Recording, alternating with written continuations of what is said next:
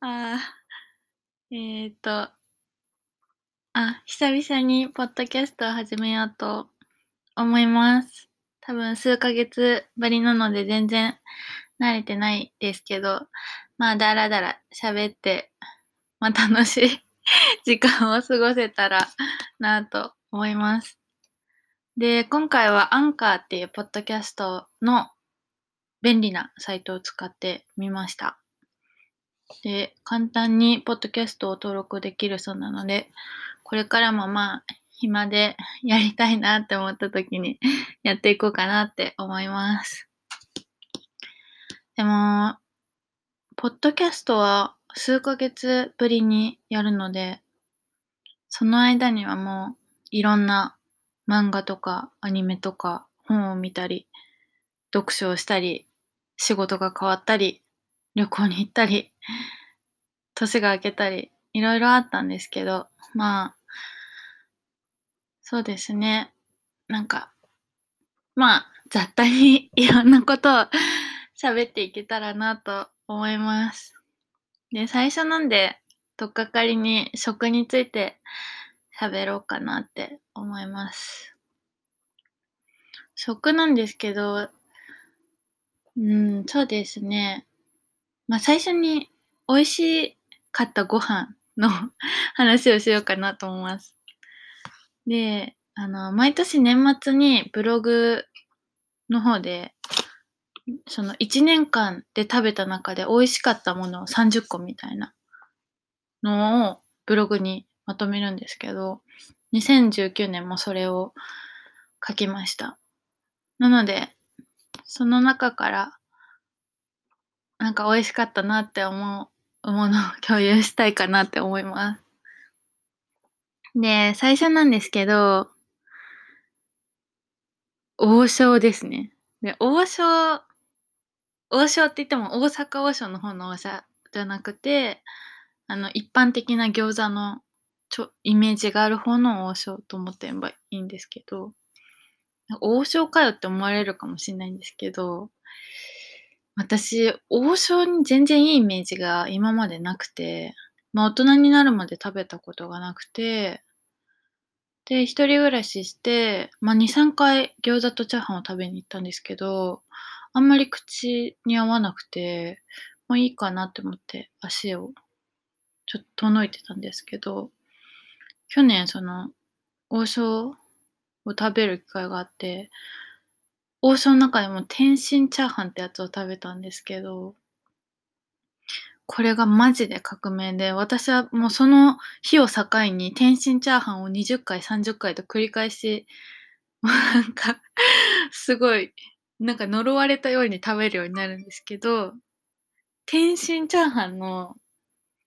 塩だれっていうのがめちゃくちゃ美味しくて、食べたことある人、まあ、いたりいなかったりすると思うんですけど、めっちゃ美味しいですね。まあ、本当に最初から塩だれを選んで、えっ、と、最後まで塩だれ選んだんですけど、あ、タレっていうのは、えっと、甘酢だれと塩だれと京風だれの3種類があって、もう塩だれがもうめちゃくちゃ美味しいですね。で、ちょっと量が少ないので、いつも大盛りにして注文してました。で、値段は、天津飯が480円で、天津チャーハンは580円でした。で、テイクアウトもできて、天津チャーハンは。あと、チーズ好きの人は、プラス170円でチーズをトッピングすることができたりします。そうですね。本当になんか王将のイメージが天津チャーハンのおかげで一気にガラッと変わりますね。本当に好きすぎて一一時期はツイッターのユーザーネームも天津チャーハンに変えてたぐらい好きで、いや、いいイメージがつきました。なんか私の家の近く、いや近くって言ってもそんな近くじゃないんですけど、の店舗に王将がなんか食べ放題プランみたいのやってて、なんか見かけるとこと見かけないところあるんですけど、いやそれがお得だなっていう、なんか別情報も あります。だから2500円で、女子会プランなのかなあれは。餃子と、餃子が食べ放題で、飲み物も飲み放題で、アイス、アイスも最後についてきて、かつ、あとなんか、ちっちゃい、なんだろう、ワンプレートおかずみたいのも頼める。それでなんか2500円みたいな。2500円の食べ放題プランがあって。なんか、天津チャーハンがそこに含まれるなら、こうかなって思う。今のところちょっと餃子なので渋ってるんですけど。なので、もし機会があれば王将の天津チャーハンをおすすめします。天津チャーハンで3分ぐらい喋ってしまった。そうですね。じゃあ次。次は、銀座のすき家バーグですね。すき家バーグって結構なんか老舗で有名店なので聞いた人、聞いたことがある人もいるかと思うんですけど、あの、有楽町のすき家橋のところにある、すき家橋の交差点のところにある、1900、違うか。結構前、えっと、ちょっと勘違いしました。1900っていうのは全然違うお店でした。えっと、そうです。すき家橋の交差点にあるハンバーグのお店なんですけど、ちょっとまあお高めなんですよね。まあ、1700円、1900円とか、そこら辺の値段帯で、でもめちゃくちゃ美味しいですね。本当に美味しかった。ハンバーグの上に卵をトッピングして、いや、めっちゃ美味しかったですね。ブランドハンバーグのお店らしいですね。なんか、ブランドハンバーグというらしいです。私はブランドハンバーグが何かを分かってないんですけど。で、なんか、1日30食限定で、プレミアムスキアバーグっていうのがあるんですけど、もう本当に美味しかったですね。さっきサイトを確認したら、年間7万人が訪れるらしいです。すごい人気店です。20分ぐらい待ちましたね。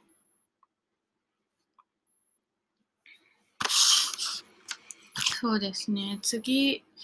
何話そうかな。あ、全然横道にそれるんですけど、そのすき家橋っていうのがさっき出てきて、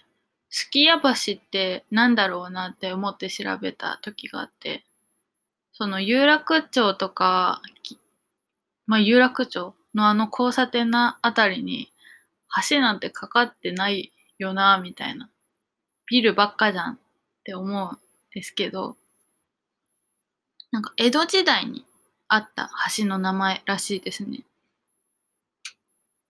で今はもうないらしいです。で、すき家橋っていうのは、その江戸城を囲っていた36個の城門、まあ、見張りどころですね。見張りどころの一つがすき家橋だったということですね。まあ、城門って言ったり、見附って言ったりするんですけど、まあ、赤坂見附とか、虎ノ門とか、半蔵門とか、も36個のうちのやつですね。なんで。でもなんか江戸城を囲むって言われても江戸城自体がもう皇居にもともと皇居にあって見る機会もないからあんまイメージつかないですけどなんかたまにそういうそのなんとかアートとかのなんていうんですか看板みたいの見ると面白いですよねじゃあもう一個ぐらい紹介しようかなと思いますうわーでもいっぱいあるな紹介したいまあでも、ちょっとこれは紹介しておきたいのが、秋葉原にあるパフェ屋さんなんですけど、フルーフ・ドゥ・セドン。私もさっき、ちゃんと名前を確認しました。さっきっていうか、このブログを確認したって感じです。フルーフ・ドゥ・セゾン。で、このパフェ屋さんは、店内が明るい感じで、すごいゆったりできる。秋葉原ってなんかこう、休む場所とか、美味しいデザート食べるのに困った、困る。で、どこ行こうかなって困ることがああるので、それでこのお店見つけた時はもう今度からここだなって思いましたね。で、まあ、パフェがメインなんですけど、クロワッサンサンドとかも割と有名で、ですね。で、私が食べたのは、えっと、チョコバナナパフェと、和梨パフェと洋梨パフェ。あとはイチゴパフェとか、まあ季節に応じたすごい新鮮なフルーツのパフェがいろいろあるんですけど、もうダントツで和梨パフェが美味しかったですね。ダントツで。チョコバナナパフェも、美味しいっちゃ美味しいんですけど、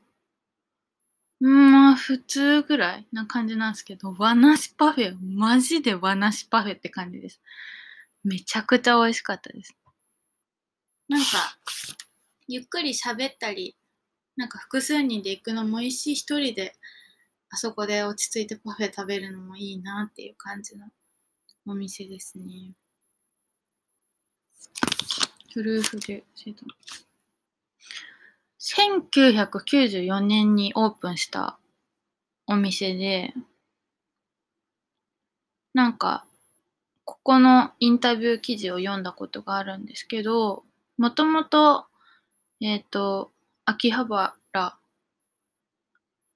というか、神田に青果市場、大きい青果市場があったらしいんですけど、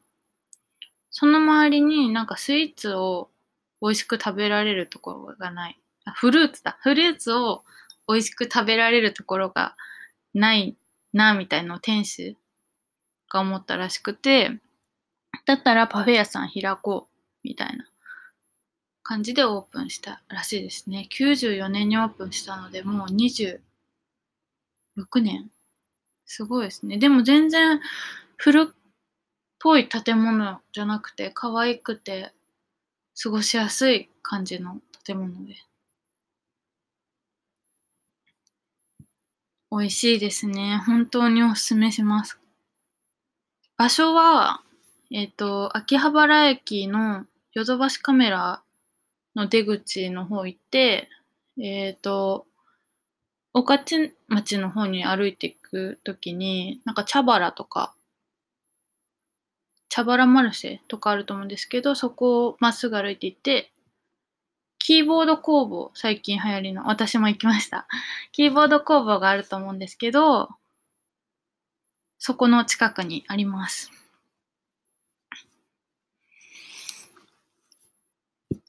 おおすすめです。かなり。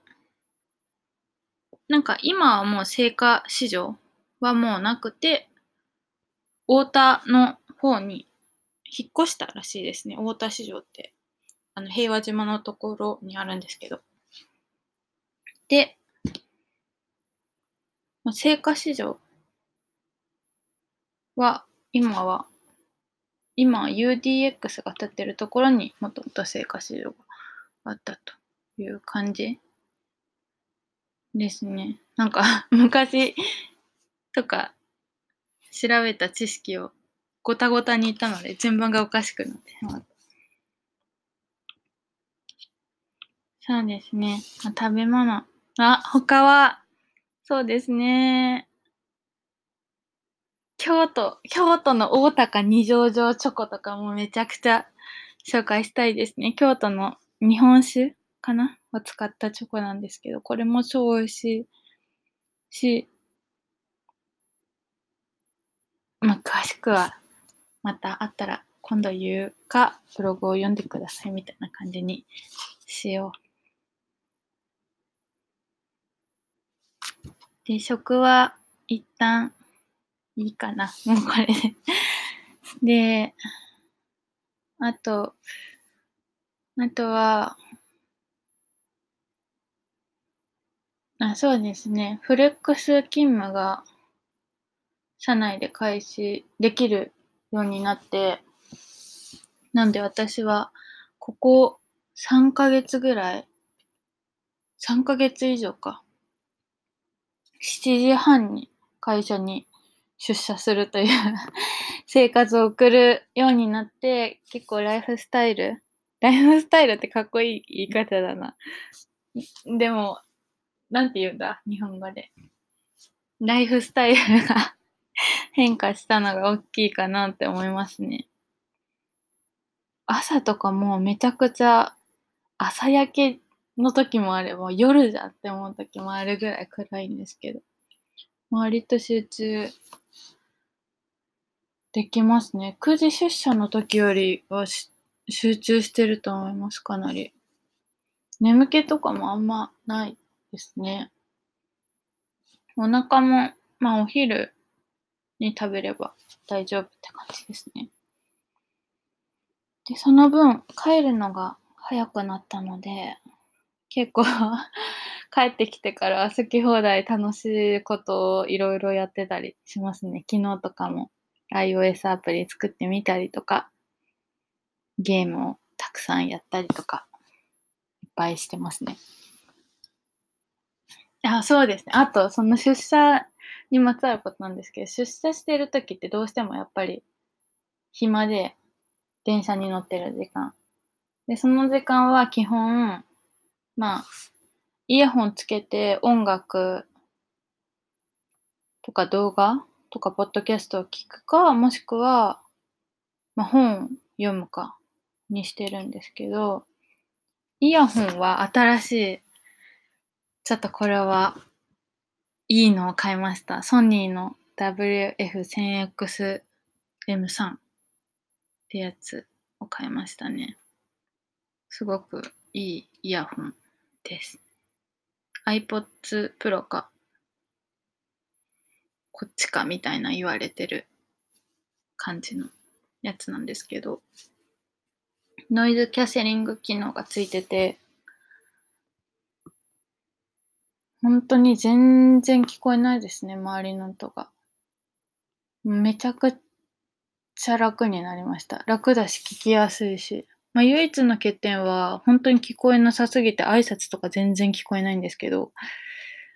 でも、最高ですね。まあ、たまになんか接続が切れちゃったり、iPhone との接続するときに、いちいちその設定から Bluetooth でつなぐ、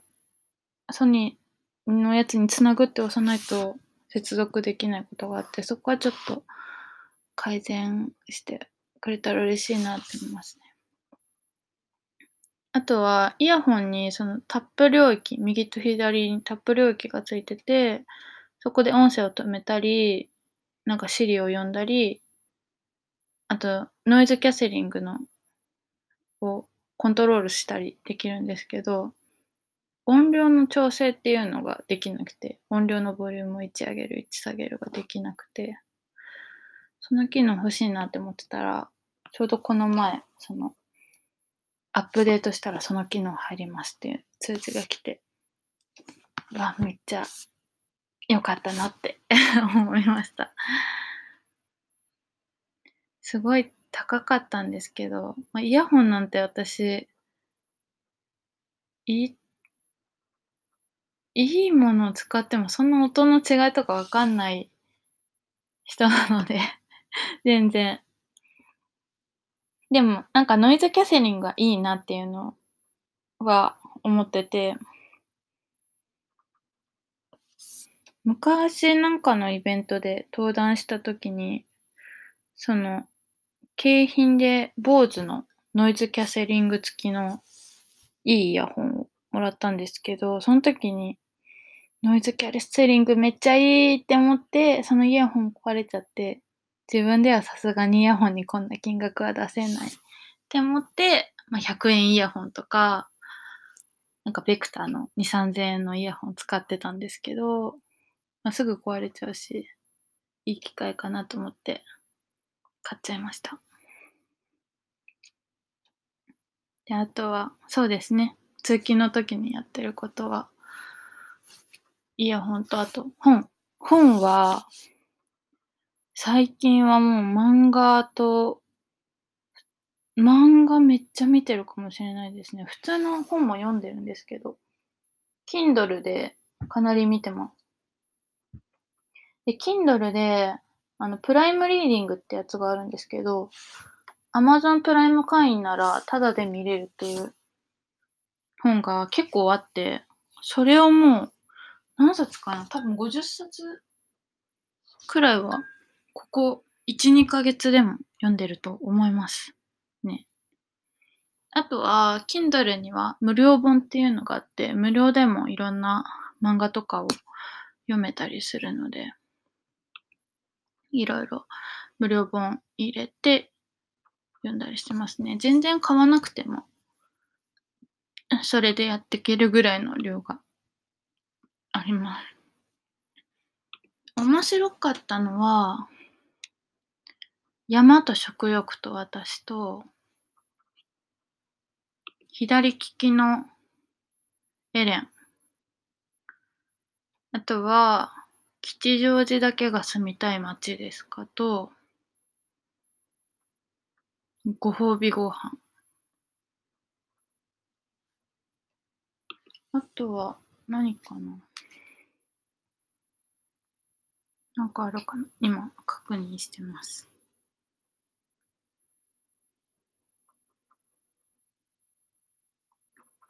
何かあるかな？あ、でも左利きのエレンはあれですね。Kindle じゃなくて、Kindle にももちろんあるんですけど、ジャンププラスで読みましたね。すごい面白かったですね。その、才能がある人間と、才能がない人間の、それぞれの葛藤みたいな感じの話で。私は 才能がない人間だと思ってるので、そっちに自分を重ねて 読んじゃいましたね。そうですね。あ、ジャンププラスでも面白い作品結構ありましたね。ジャンププラスっていうもうアプリなんですけど、めっちゃ良くて、あの、一回読むだけなら、1話から最後、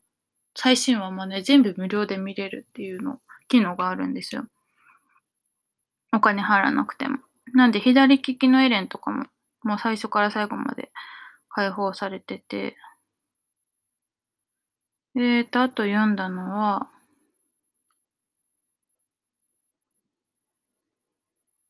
あ、忘却バッテリーとか、群青にサイレンとか？うん、でもやっぱ一番は左利きのエレンが面白かったですかね。なんかストーリーで言ったら左利きのエレンで、うん、なんか描写とか興味をそそられるっていう感じだと山と食欲と私ですかね。山と食欲と私は20代ぐらいの女性の OL が、まあもともと山がすごく好きで、毎週末山に行ってるんですけど、まあほぼ全ページ山っていう感じ。まあ時々オフィスなんですけど、山に行ってて、そこの山で、まあどんな美味しい料理を調理して、ご飯を食べて、山を登って登山するかみたいな。山を登って登山するか、山を登山するかみたいな話で。3巻まで Amazon プライムなら無料だったので、おすすめです。ですかね。あとなんか喋ることあるかな。いやでもまあこんだけ期間が空けば永遠に喋ることなんです。多分可能ですけどね。話題がなくても。あとは全然ありました。普通にゲーム、ゲームをやりましたね。ポケモンのソードシールドをクリアしたり、えっ、と、シティーズスカイラインっていう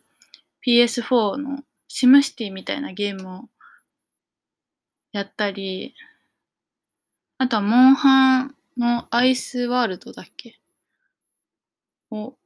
やったり、まだクリアしてないですけど。あとは、あとなんかやったんだけどな。あと、パワープロ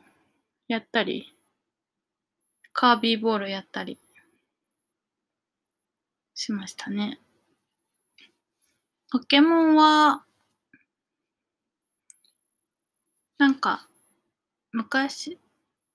とはちょっとやっぱいろいろ変わってるんだなと思って私はルビサファダイパ世代なので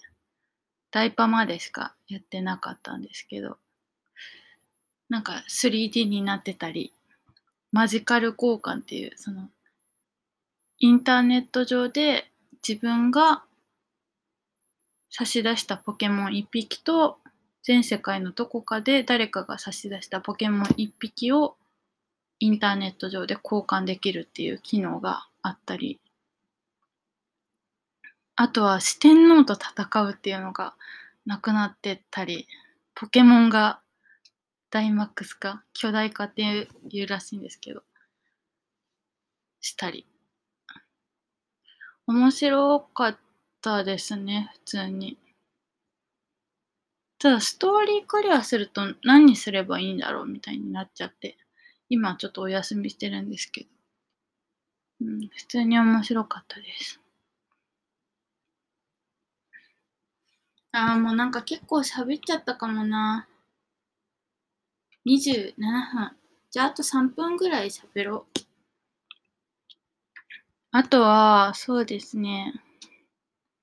あ、ペッパーカフェっていうとこに行きました。えっ、ー、と、どこだっけあれ、渋谷のパルコじゃないんですけど、まあ、渋谷のなんかビルの、新しくできたビルの、何階だっけ？十、十何階だかに、ペッパーくんが受付してくれるカフェがあって、本当になんか受付する人はペッパーだけなんですね。まあ、配膳とか人がやるんですけど、なんかそ、その場で、その顔の写真撮ってくれて、あなたにおすすめの メニューを、せん、なんか、選定しますみたいな、くみたいなのをペッパーくんが言って、私が写真撮られたら、なんか、お疲れって出てきて、なんか、お疲れなあなたにはこういうメニューがいいですよとか、そういうなんか小粋なこともやったりして、会見もその場でクレカでできたりして、なんかちょっとハイテクなカフェみたいな感じでしたね。ペッパーくんも一部だけ配膳してる姿も見れたり。あとなんかすごい結構広いカフェなんですけど、ワンフロア全部ペッパーカフェみたいになってるので、なんかちっちゃいペッパーロボみたいのがカフェの至るところにあって、一定時間経つと踊り始めたりして、うん、なんかいい、面白かったです。あとは、そのペッパーカフェの流れで、えっ、ー、と、任天堂東京に行ったりしました。任天堂東京とポケモンセンター渋谷に行きましたね。任天堂東京はめっちゃ並びました。階段の下の下の下まで並びましたけど、でもまあ想定していたよりは早く入れて、可愛かったですね。私は、で、タオルと何かを買ったんですけど、いろんなグッズが可愛かったんですけど、ありすぎてどれ買えばいいのかなとか、実用的なものでどれかなとか探してたら、局案外何も買わないみたいな感じになっちゃいましたね。もっとすぐすんなり入れたらもう一回ぐらい行ってみたいかなって感じですね。あとはそうですね。Google、あ、Google さんで登壇させてもらったり、あとは来月 Yahoo さんで登壇させてもらったり、いろいろ 頑張っていかなきゃいけないこともあるんですけど、まあそんな感じですね、今回は。もう30分になっちゃうんで終わります。ありがとうございます。